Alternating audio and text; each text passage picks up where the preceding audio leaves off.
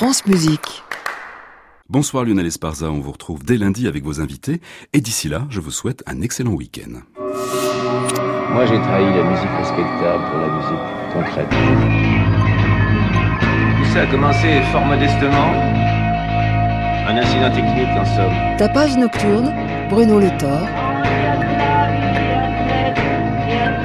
France Musique.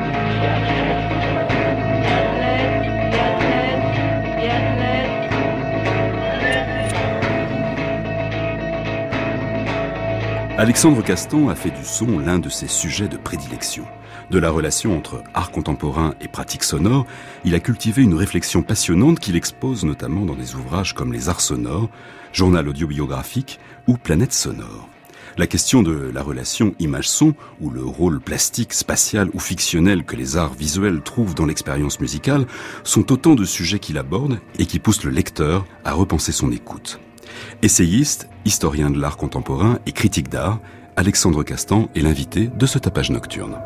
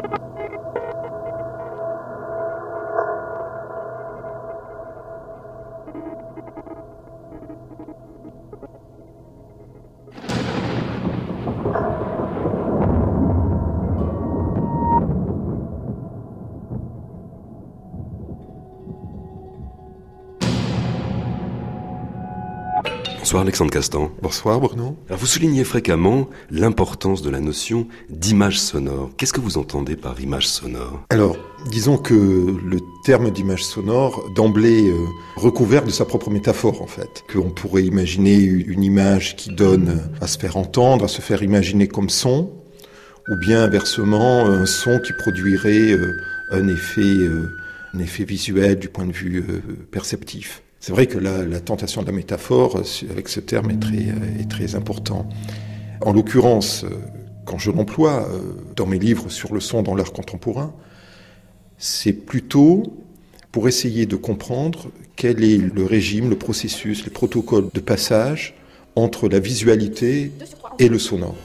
C'est ça en fait qui m'intéresse. Derrière ce terme finalement coagulé, il y a en réalité un ensemble de processus qui me passionnent. Finalement, c'est pas la finalité, malgré les apparences, que le terme donne à penser. Pour moi, c'est beaucoup plus le, le processus qui l'initie. Les choses ne sont pas normales. Je suis allée trois fois à l'aéroport pour passer la nuit. Je vois ma mère une fois dans la journée sur Skype. J'entends cinq fois les cloches par jour. Je sais qu'une voisine a quatre chats.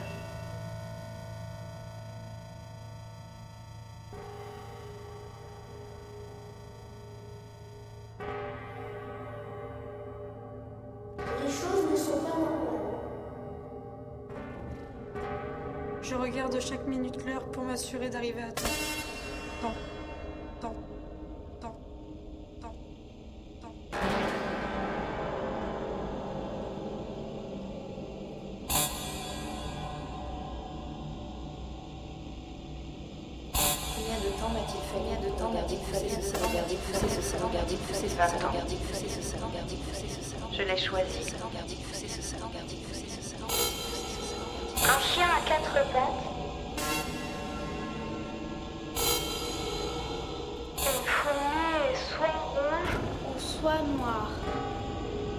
Combien de temps m'a-t-il fallu pour regarder pousser ce salon 20 ans.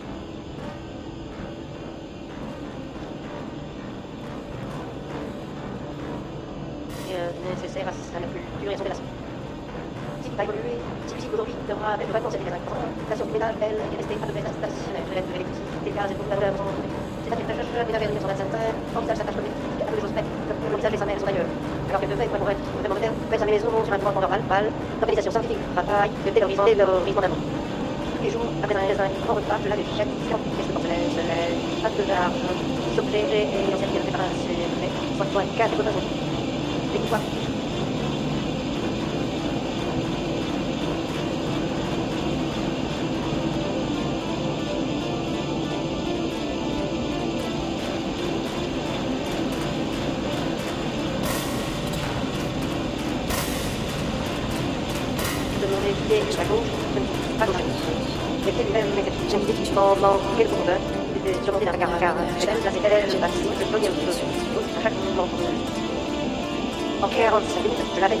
mal 86. En surveillant les jeunes chefs et en déplaçant quelques petits avec besoin, j'ai réussi à gagner un. J'aurais fait mieux encore, chargé d'avance celle des les meilleurs couleurs, les députés, les temps de travail, c'est également des auteurs correspondantes à la moyenne des femmes de raison. La réalisation des opérations de la base matière économique dedans. Voici le déroulement que je des temps. Remplir, remplir les casseroles, d'eau contenant du contrôle pour la vaisselle. Remplir le bac de la de la de l'équipe. Conciliation, vous avez tout, vous allez bien le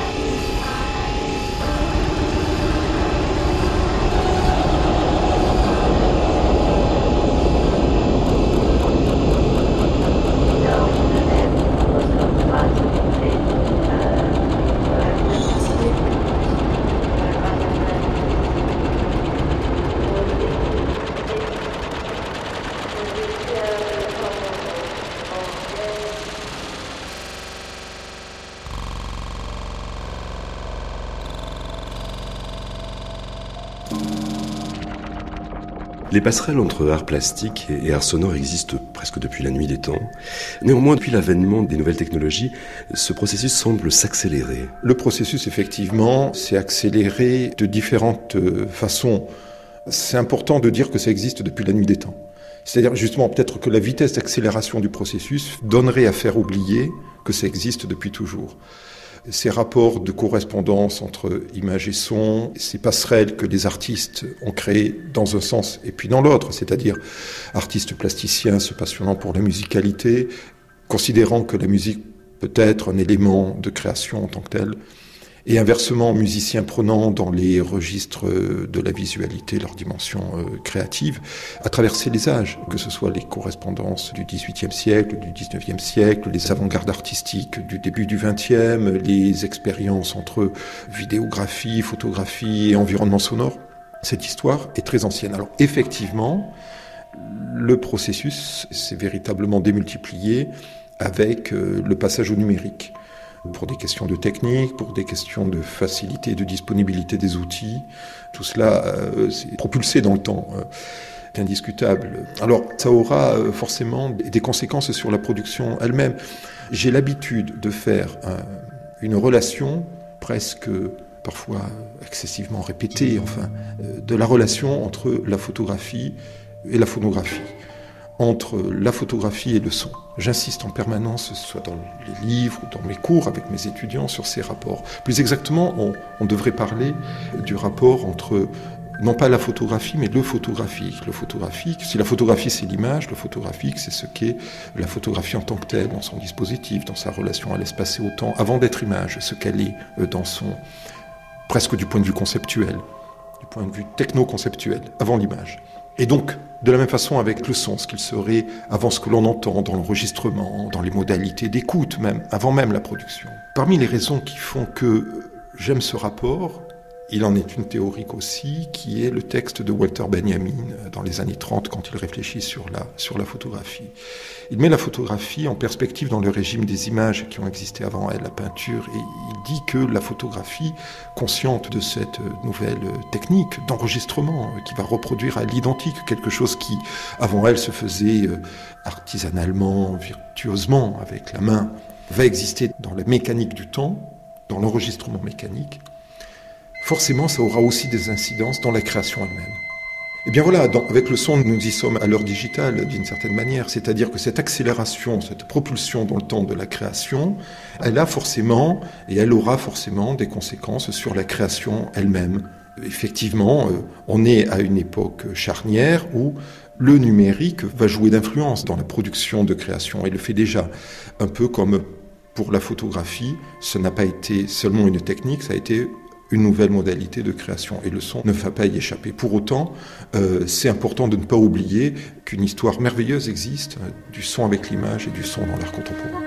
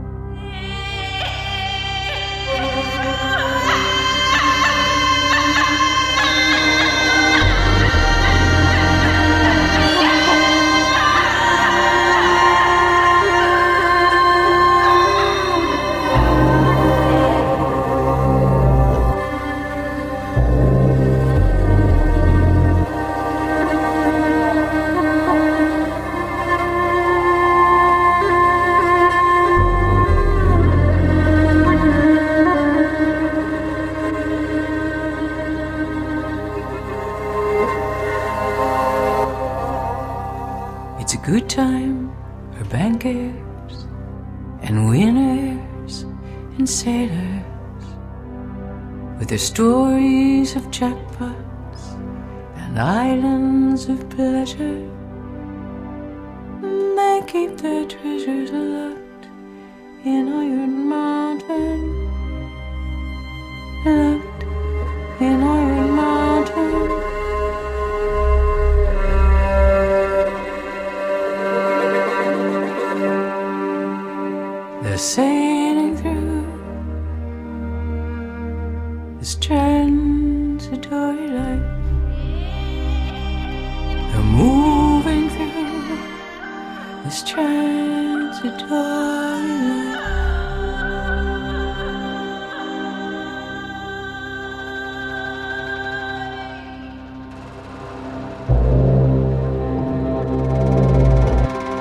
It takes a long time for a mouse to realize he's in a trap. But once he does, something inside him never stops trembling.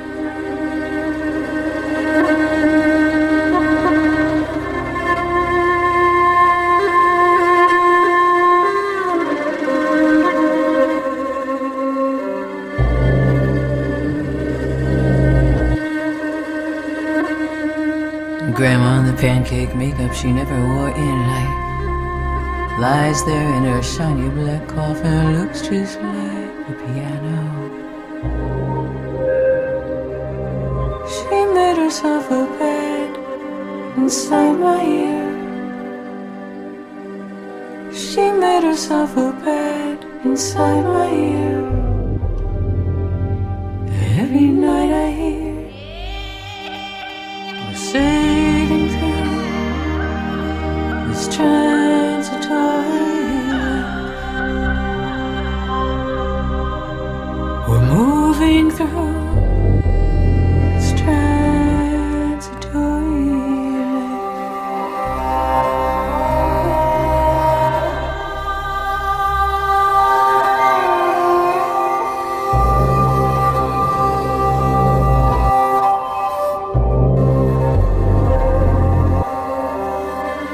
Doctor says congratulations, it's a boy. Where do all the dream baby girls, those possible pearls go?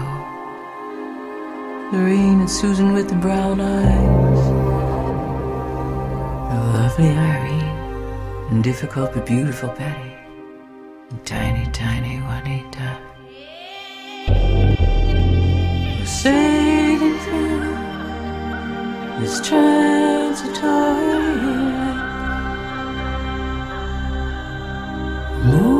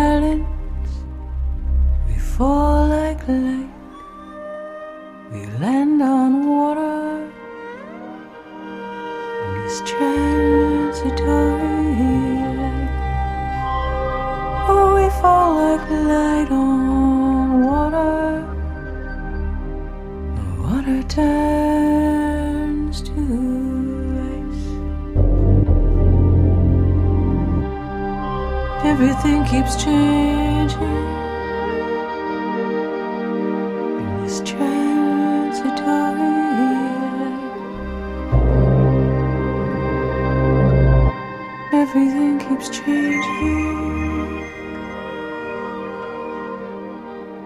in this transitory.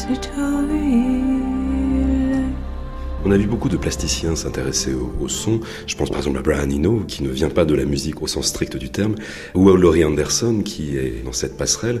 Comment les plasticiens ont investi le son? Ça s'est fait historiquement de différentes façons. D'abord, il y a ces relations entre peinture et musique qui arrivent assez finement euh, au XVIIIe siècle, si on, se situe au niveau de la correspondance des arts, de la représentation de la musique. Et ensuite, il y a le, XIXe siècle, bien sûr, avec un projet romantique euh, cosmique, mystique, hein, qui va, dans la synthèse des arts, trouver aussi des formes de nouvelles créations. Le passage, c'est indiscutablement la modernité.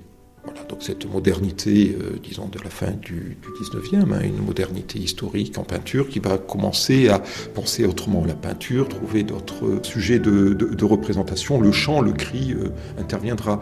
Le cri, c'est un élément intéressant, par exemple, parce que regarder différents cris qui ont pu être euh, représentés dans l'histoire de la peinture, le massacre des innocents de Poussin, le cri d'Edouard Munch, même les cris que l'on retrouve dans Guernica de Picasso. Non seulement on a des peintres qui, dans le silence de la peinture vont figurer le cri, vont le représenter, mais en plus, et c'est ça qui est fascinant, à chaque fois ce sera dans le cadre d'œuvres décisives. Euh, comme si non seulement le cri était saillant dans l'expérience euh, picturale en tant qu'utopie à traduire euh, du point de vue des signes, mais aussi ce sera une rupture incroyable dans l'histoire de l'art. Le cri de Munch, euh, l'expressionnisme, bien sûr Guernica. Donc, on a comme ça une avancée progressive euh, des peintres vers le son. Godard a une très belle phrase visionnaire, comme il aime tant les avoir dans l'histoire du cinéma. Il parle des chanteuses de Degas juste avant la naissance du cinéma. Et il dit que finalement, c'est déjà la, la, parole qui est en train d'advenir à l'image. Hein. C'est déjà, le, déjà le, la parole qui est en train de euh, euh, venir avec l'image pour plus tard créer le, cinéma. Donc on a déjà, continuons dans les analogies avec la, la, peinture et les nouvelles techniques, le mouvement existait dans la peinture avant que le cinéma n'existe. Et bien de la même façon, le son existait déjà dans la peinture avant que le cinéma ne devienne lui-même sonore. Donc voilà, il y a ces, euh, ces pratiques qui apparaîtront bien sûr de manière beaucoup plus euh, aboutie avec des peintres comme Kandinsky ou Paul Klee qui prendront vraiment la musique comme système théorique de, la peinture. Et puis ensuite, nous avons les avant-gardes.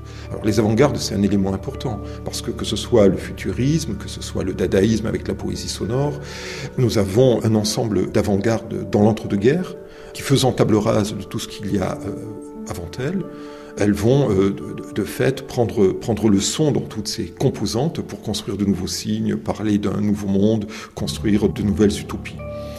Parallèlement, euh, le monde audiovisuel se constituera, passage du cinéma euh, muet au cinéma parlant. Euh, la Deuxième Guerre mondiale arrivera également avec ses bouleversements et ses avant-gardes radicales. On pense en particulier euh, au mouvement Fluxus. Donc tout ça fait que progressivement, euh, les avant-gardes, les projets artistiques et esthétiques ont fait que le son est intervenu de plus en plus euh, spécifiquement dans le projet des plasticiens. C'est évident que depuis, euh, disons, une trentaine, une trentaine d'années, c'est devenu un médium en soi et un matériau en soi de l'art contemporain.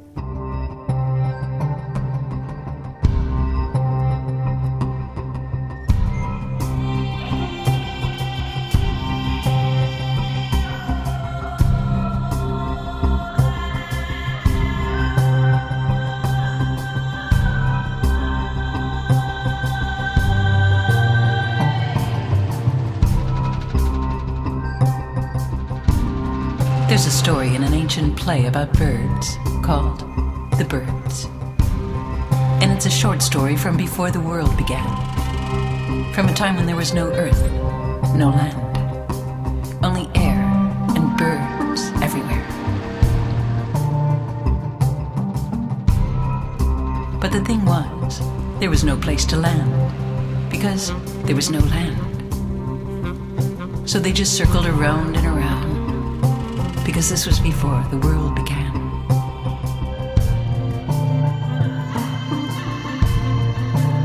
And the sound was deafening. Songbirds were everywhere. Billions and billions and billions of birds. And one of these birds was a lark. And one day her father died. And this was a really big problem because what should they do with the body? And there was no place to put the body because there was no earth.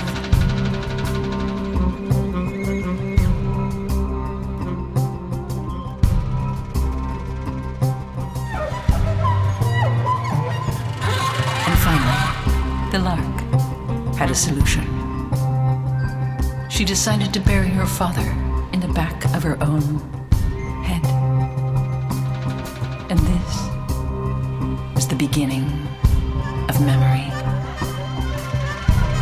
Before this, no one could remember a thing. They were just constantly flying in circles, constantly flying in huge circles.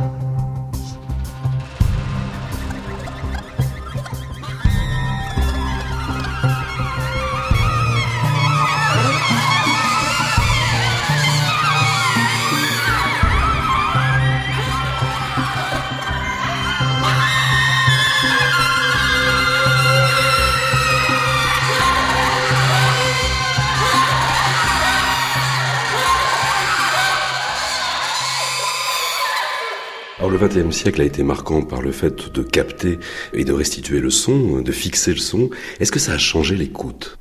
Ça a changé la place que l'écoute a dans le dispositif artistique parce que euh, si l'on songe ne serait-ce qu'à John Cage, l'écoute est devenue en quelque sorte un, art en soi. Le principe d'écoute, au-delà de la dimension euh, physiologique, enfin, euh, ou techno-acoustique, c'est aussi une question d'attention. C'est aussi une question de, position du, du spectateur ou de l'auditeur face à l'œuvre. D'une certaine façon, il y a beaucoup de similarités dans le geste du ready-made de Marcel Duchamp et dans une œuvre comme Silence de John Cage.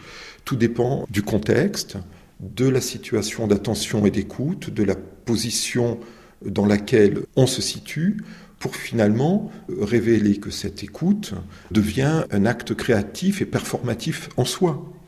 Maintenant, encore une fois, toutes ces données forcément une incidence sur les principes de création. Par exemple, quand des œuvres faites de silence ou de micro-bruits difficiles à entendre deviennent des œuvres précisément sonores, c'est bien que toute l'écoute recouvre une incidence et une dimension particulière.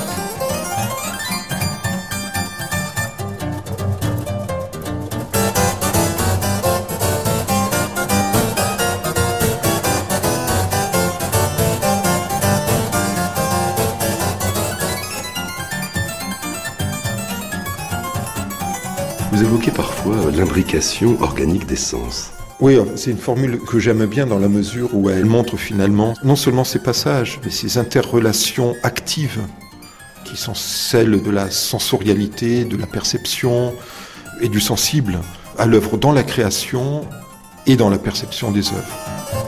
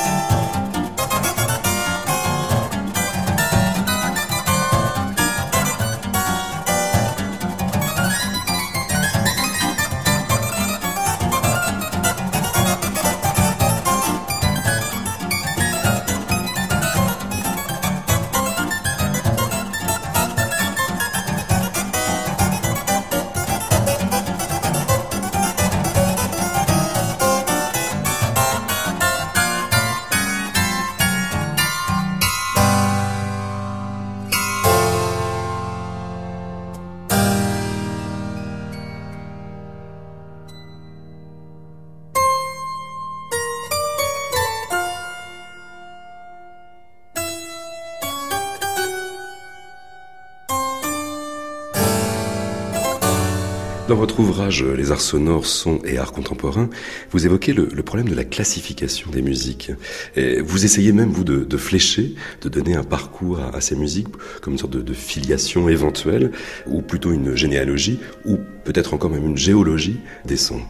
Les arts sonores, c'est un livre qui arrive à un certain moment. C'est-à-dire qu'il y a dix ans, j'avais fait un premier livre sur le son dans l'art contemporain, mais en prenant aussi la radio et le cinéma comme moteur de réflexion.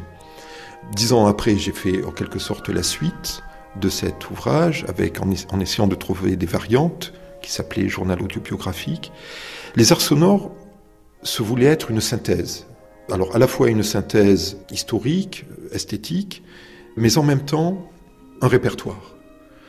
C'est vrai que c'est assez fascinant l'idée de la classification. Euh, alors des sons, disons la classification des pratiques.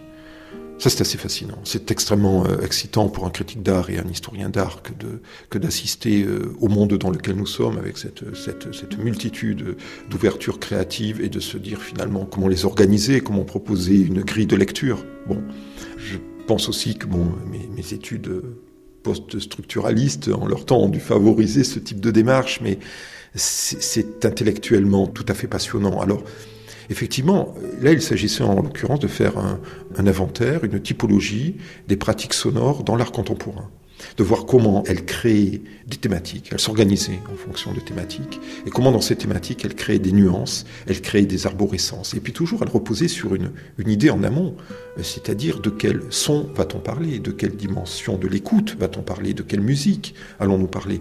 C'est ça aussi qui était intéressant, parce que ce qu'il faut bien voir, c'est que si les artistes se sont à ce point libérés dans leur projet plastique, c'est parce que la musique, parallèlement, a été aussi ouverte que et nous avons, euh, disons, euh, encore une fois, tout au long du XXe siècle, de tellement nombreuses révolutions musicales, euh, de, la, de Cage jusqu'à la musique concrète, de la musique dodécaphonique jusqu'à la noise, que finalement tout un ensemble de sonorités existe de manière virtuelle, dont les plasticiens peuvent se saisir, et même s'ils n'ont pas forcément conscience de ces rapports historiques, les uns comme les autres se, se sont saisis de ces, de, ces, de ces sons en invention. Donc c'est vrai que faire une grille de lecture, toujours en se posant la question euh, quelles sont les pratiques euh, euh, plastiques d'aujourd'hui et quels sont également les sons dont on parle. Parce que quand même il y a une approche définitionnelle qui me passionne, ça c'est intéressant.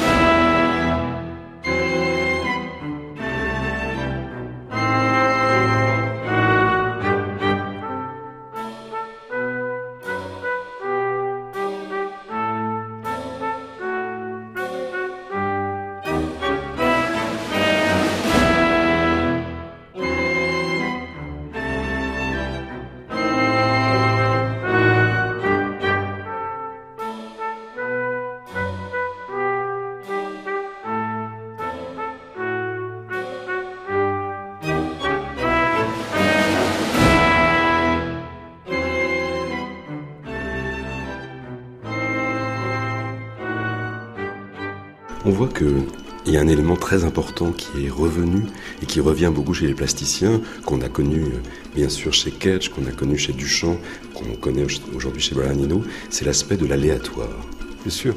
Oui, mais, mais, mais, mais ça existe exactement dans les mêmes, dans les, de la même façon chez les plasticiens, en fait. C'est une question de, modernité. Enfin, c'est ça qui est fascinant quand on, quand on, regarde la création artistique, hein, ce qui est ce qui occupe la majeure partie de mon temps, euh, euh, avec la, dans le rapport entre les arts plastiques et, la musique ou le cinéma, et toujours avec cet arrière-fond euh, littéraire aussi qui est très important, c'est effectivement le hasard, l'aléatoire. Mais la modernité, quand commence-t-elle? Elle commence avec un coup de dé arméen.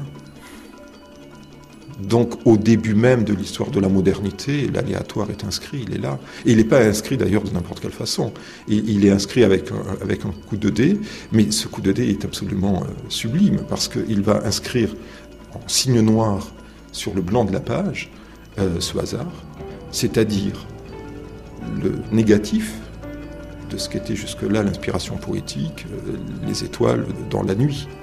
Et, cette inversion négative-positive, hein, il a eu des études très sérieuses sur la photographie, euh, sur la photographie chez, Mallarmé, montre bien à quel point ce bouleversement, euh, ce bouleversement poétique va ouvrir la modernité. Et effectivement, il va, l'ouvrir avec, euh, avec, avec l'aléatoire. Alors, alors après, il y aura évidemment les ready-made de Duchamp, qui à leur façon reposent aussi sur des jeux, des combinaisons, bon, et, et, et, cela va traverser de Cage jusque jusqu'à jusqu'à Pérec et à Oulipo, toute une histoire, toute une histoire de l'art, bien sûr. Alors, toujours pareil, nous avons ces, ces intercroisements et la musique va s'en saisir, bien sûr, et nous, avec ces musiques aléatoires et, et des plasticiens également. C'est une histoire des signes.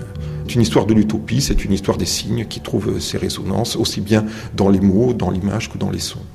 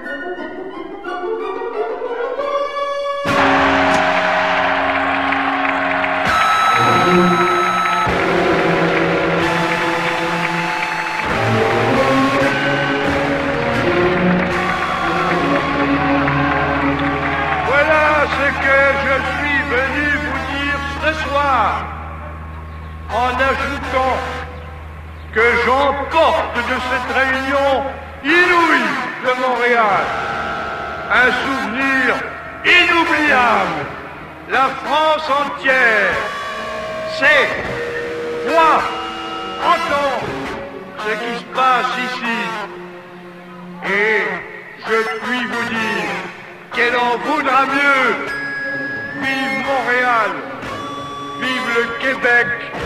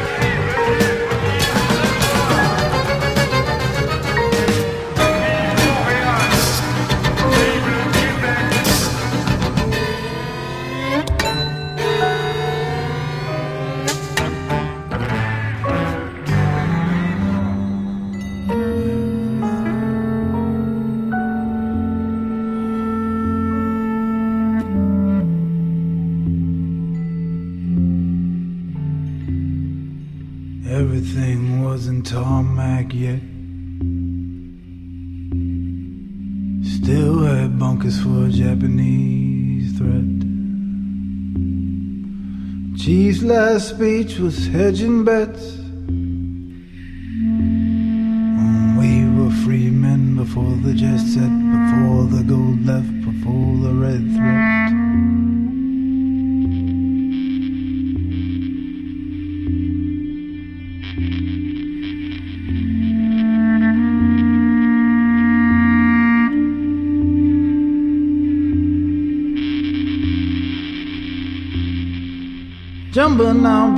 Making angels crazy.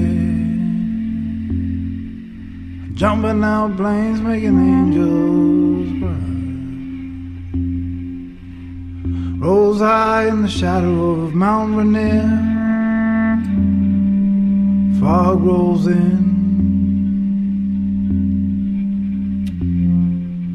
Played the broom till the death of my fifth year. Fog rolls in. Ever since then, the days are fret, glide in and out like the company kept. Slide up and down with the tour to the next. Slide up and down one toward the next.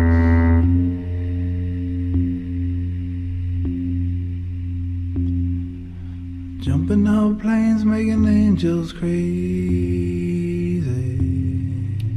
Jumping out planes, making angels late.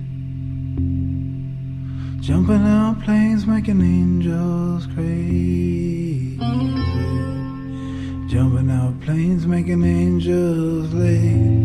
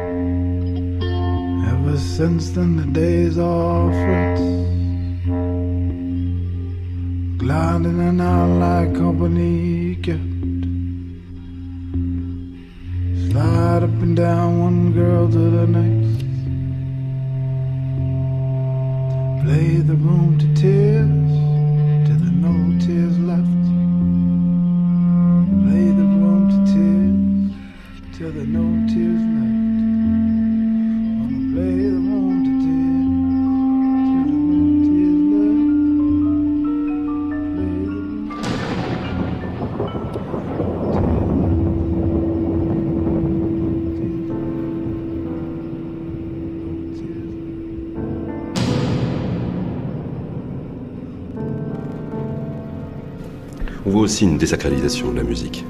Euh, je pense à Brian Eno, euh, musique pour les aéroports, euh, qui est volontairement une musique qui, qui va dans, dans, le sens de la musique d'ameublement qu'on retrouve chez, chez Satie.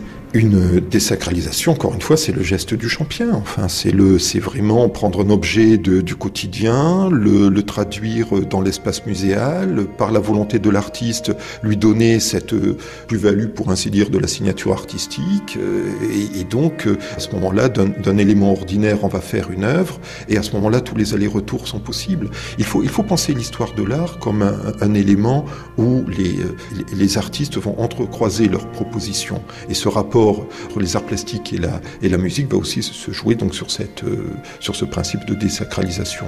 Pour autant, ça va se retrouver très formellement dans les signes, parce que n'importe quel élément sonore peut être promu au rang d'œuvre musicale. Enfin, un bruit de verre, un son euh, d'ordinateur euh, qui grésille, le cadre, le contexte peut les, peut les promouvoir à la, à la, pour parler en termes de, de ready-made, à la dignité de l'œuvre d'art, inversement.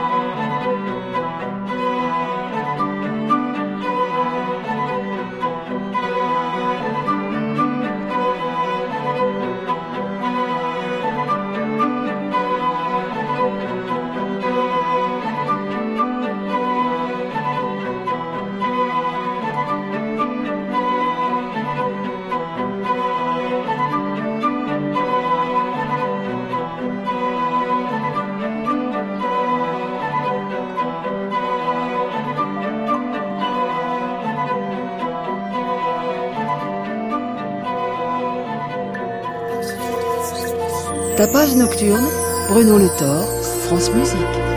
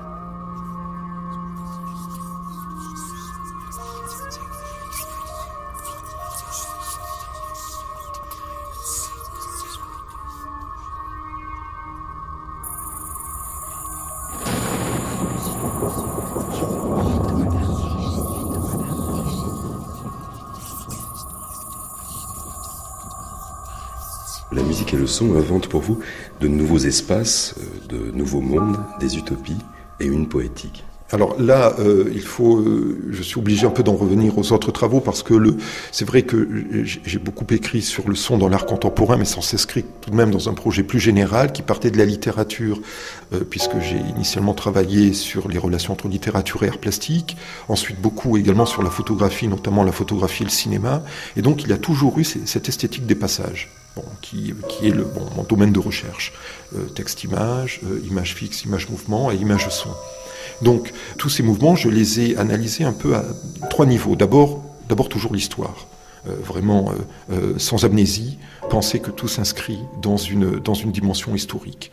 Ensuite, au plus près des œuvres c'est-à-dire en essayant d'être au plus près dans l'expression écrite et surtout d'analyse d'une grille euh, sémiologique proche de l'œuvre, pour, la saisir dans sa construction, mais aussi pour en percevoir, euh, j'essaie en tout cas toute la sensibilité. Et ensuite, le troisième niveau, c'est l'écriture, c'est-à-dire essayer de trouver une écriture, elle est ce qu'elle est, mais elle essaie en tout cas d'être au plus près de ma perception de l'œuvre. Donc il a toujours eu ces trois entrées, euh, l'histoire, euh, l'analyse de l'œuvre et l'écriture en restituant la perception. Et ce faisant, je me suis tout de même posé la question, pourquoi tout ça? Et c'est vrai que dans l'absolu, ce sont ces interrelations entre les signes qui me passionnent, que j'essaie de comprendre, un peu comme, euh, en ayant pour modèle, si l'on veut, euh, non atteint évidemment, mais les histoires du cinéma de Jean-Luc Godard, c'est-à-dire considérer cet ensemble de signes à la fois comme euh, procédant d'une histoire, de notre histoire, euh, et en même temps de l'histoire. Et ce faisant, c'est là où l'utopie intervient. C'est-à-dire c'est la quadrature du cercle. Tous ces signes, pourquoi? Parce qu'ils nous parlent du monde et que ce monde est constamment à réinventer. Je crois que c'est euh, la, grande dimension de l'art. C'est ce que nous dit Godard dans, ce, dans, ce, dans, cette œuvre euh, merveilleuse. Et c'est ce, ce, à quoi les artistes euh, prétendent, me semble-t-il. Alors, moi, tout ce travail sur les signes, il essaie d'aller vers là. Vers la construction de la compréhension ou la compréhension de cette utopie des signes. Merci beaucoup, en tout cas, Alexandre Castan, d'être venu nous parler de vos travaux. Et à bientôt. Merci, Bruno.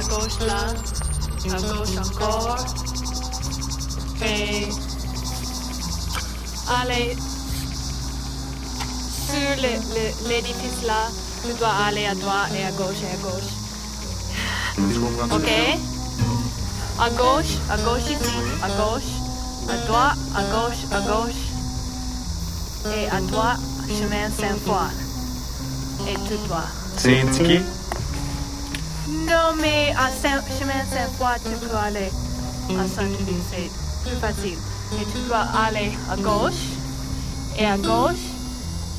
Et la prochaine rue à droite. Et la prochaine rue à gauche et à gauche. Ok? Ok. Et euh, alors, à droite, à chemin Saint-Foy. Et tout droit. Ok. Ok? Merci. Salut. Bye bye. Merci.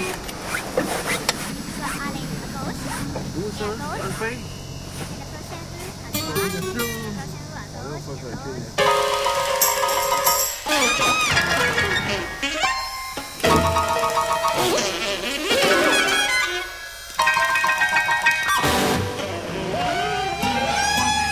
Här käkar ostbäder och hättklubb.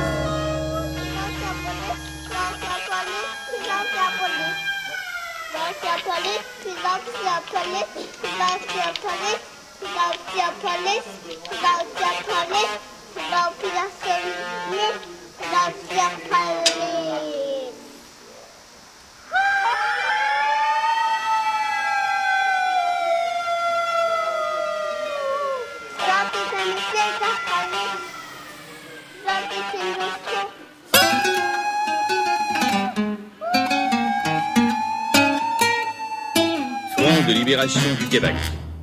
Manifeste. Le Front de libération du Québec n'est pas le Messie, ni un Robin des Bois des temps modernes. Mais la réponse à une agression, celle organisée par la haute finance, par l'entremise des marionnettes des gouvernements fédéral et provincial, Le gouvernement du Canada a décidé de proclamer la loi sur les mesures de guerre. La loi sur les mesures de guerre accorde au gouvernement des pouvoirs très étendus. Elle met aussi en suspens l'application de la Déclaration la canadienne des droits de des l'homme. riches.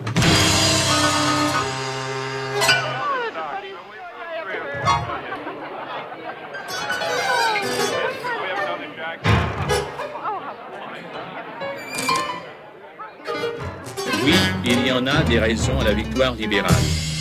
Oui, il y en a des raisons à la pauvreté, au chômage, au taudis. Oui, il y en a des raisons, et les gars de la Lore les connaissent, les pêcheurs de la Gaspésie, les travailleurs de la Côte-Nord, les mineurs de la Iron de Québec Quartier Mining, de la Noranda les connaissent eux aussi ces raisons. Oui, il y en a des raisons pour que vous, Monsieur Tremblay de la rue Panay, vous ne puissiez vous payer des vestes d'or avec de la belle zizi et du comme l'a fait Draco l'aristocrate. Il y en a des raisons pour que vous, Madame Lemay de Saint-Hyacinthe, vous ne puissiez vous payer des petits voyages en Floride, comme le font avec notre argent tous les sales juges et députés. Oui, il y en a des raisons pour que vous, les assistés sociaux, on vous tienne de génération en génération dans la bière du chien à Molson. Il y en a des tas de raisons. Les travailleurs de la Duncar à Windsor et à East Angus les savent. Les travailleurs de la Squibb et de la Ayers, les gars de la Régie des alcools et ceux de la 7-Up et de Victoria Precision, et l'école bleue de Laval et de Montréal, et les gars de la Palme en savent des tas de raisons.